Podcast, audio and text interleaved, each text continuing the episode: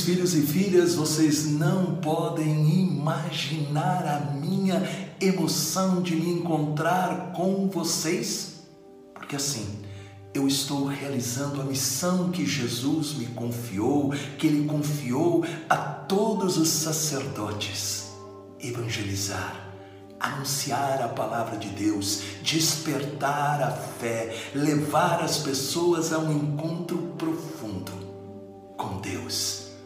Muito obrigado por nós estarmos juntos e bem-vindos ao Evangelho do dia de terça-feira. Obrigado a você que deixa os seus comentários e também compartilha esta mensagem. Peçamos o Espírito Santo. Pai maravilhoso, Pai bendito, nós queremos pedir o auxílio do Espírito Santo para este nosso momento de meditação. Amém. Em nome do Pai, do Filho e do Espírito Santo. Amém. Proclamação da boa notícia de nosso Senhor Jesus Cristo, segundo São Mateus, capítulo 14, versículos de 22 a 36. Jesus obrigou os seus discípulos a entrar na barca e a passar antes dele para outra margem, enquanto ele despedia a multidão. Feito isso, subiu a montanha para orar em solidão. E chegando à noite, estava lá sozinho. Entretanto, já a boa distância da margem, a barca era agitada pelas ondas, pois o vento era contrário. Pela quarta vigília da noite, Jesus veio a eles, caminhando sobre o mar. Quando os discípulos o perceberam caminhando sobre as águas, ficaram com medo. É um fantasma, disseram eles, soltando gritos de terror. Mas Jesus logo lhes disse: Tranquilizai-vos, sou eu, não tenhais medo. Pedro tomou a palavra e falou: Senhor, se és tu, manda-me ir sobre as águas até junto de ti. Ele disse-lhes: Vem. Pedro saiu da barca e caminhava sobre as águas ao encontro de Jesus. Mas, redobrando a violência do vento, teve medo. E começando a afundar, gritou: Senhor, salva-me! No mesmo instante, Jesus estendeu-lhe a mão, segurou-o e lhe disse: Homem de pouca fé, por que duvidaste? Apenas tinham subido para a barca, o vento cessou. Então aqueles que estavam na barca prostraram-se diante de Jesus e disseram: Tu és verdadeiramente o Filho de Deus. E tendo atravessado, chegaram a Genezaré. As pessoas do lugar o reconheceram e mandaram anunciar por todos os arredores. Apresentaram-lhe então todos os doentes, rogando-lhe que ao menos deixasse tocar na orla de sua veste. E todos aqueles que nele tocaram foram curados. Palavra da salvação. É emocionante o evangelho que nós acabamos de ouvir.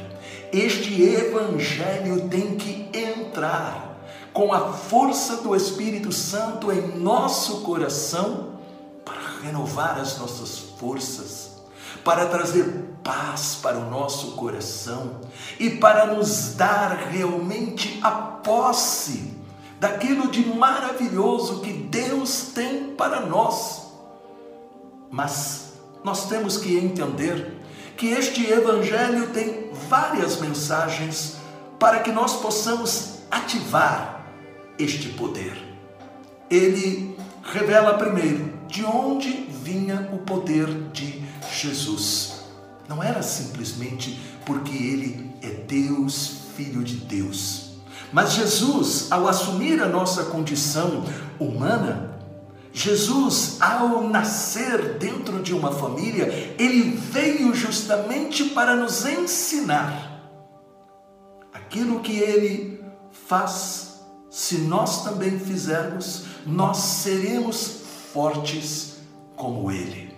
Portanto, a primeira mensagem está em entender a importância de reservar todos os dias um tempo para a oração, aprendendo a estar na intimidade com Ele.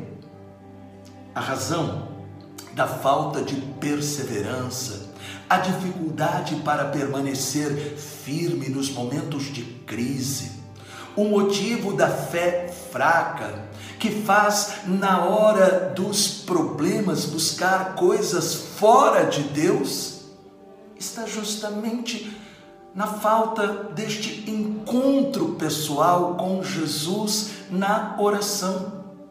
A oração não pode ser somente fruto de um momento de desespero ou quando sobra algum tempo. Não. É a decisão de buscar Deus, aconteça o que acontecer, sem jamais deixar de rezar a oração, para quem crê, é como a necessidade do oxigênio para respirar. E por quê? Porque a oração atrai sobre nós a força do Espírito Santo. A segunda mensagem está no espanto dos discípulos ao verem Jesus andando sobre as águas. Novamente, algo que humanamente é fora do normal. E por isso então eles sentem medo, como nós, diante daquilo que parecia impossível. E aí então Pedro pede para andar sobre as águas. Mas nós temos que perceber como Pedro andou sobre as águas acreditando na palavra de Jesus e com o olhar nele, afundamos nas águas do mar da vida como Pedro. Quando nós desviamos o nosso olhar, quando não ficamos agarrados à palavra de Jesus, e aí então nós deixamos que os problemas se tornem maiores do que a nossa confiança no nosso Senhor e Salvador.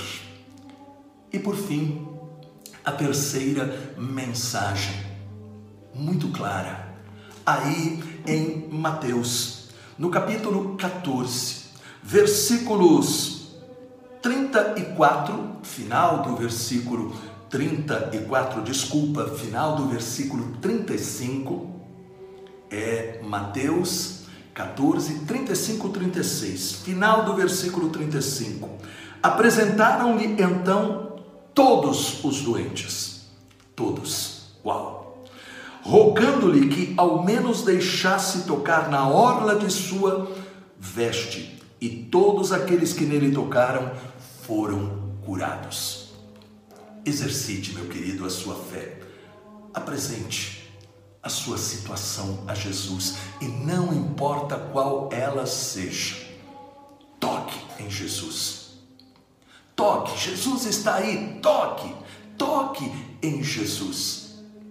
O Evangelho faz questão de dizer: todos aqueles que nele tocaram foram curados e agora Jesus está curando você.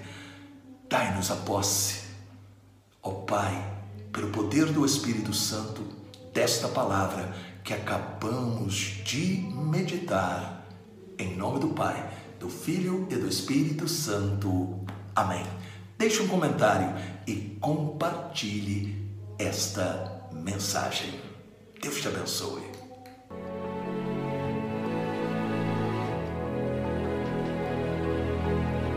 Dia 11 de setembro Louvor Encontro com Cristo no Ginásio de Esportes de Itapeceri Serra. Presenças: Padre Alberto Gambarini. Estamos no início desta grande batalha espiritual que nós não devemos temer, mas que nós devemos estar preparados. Ironis Puldaro. O demônio não pode me prender na tristeza, o demônio não pode me prender no desânimo e Marília Melo.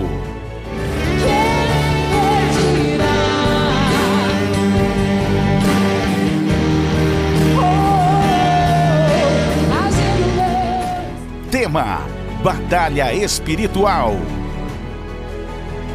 Cadastre a sua caravana em nosso site encontrocomcristo.com.br. Para mais informações, ligue 11 4667 4353. Nós esperamos você!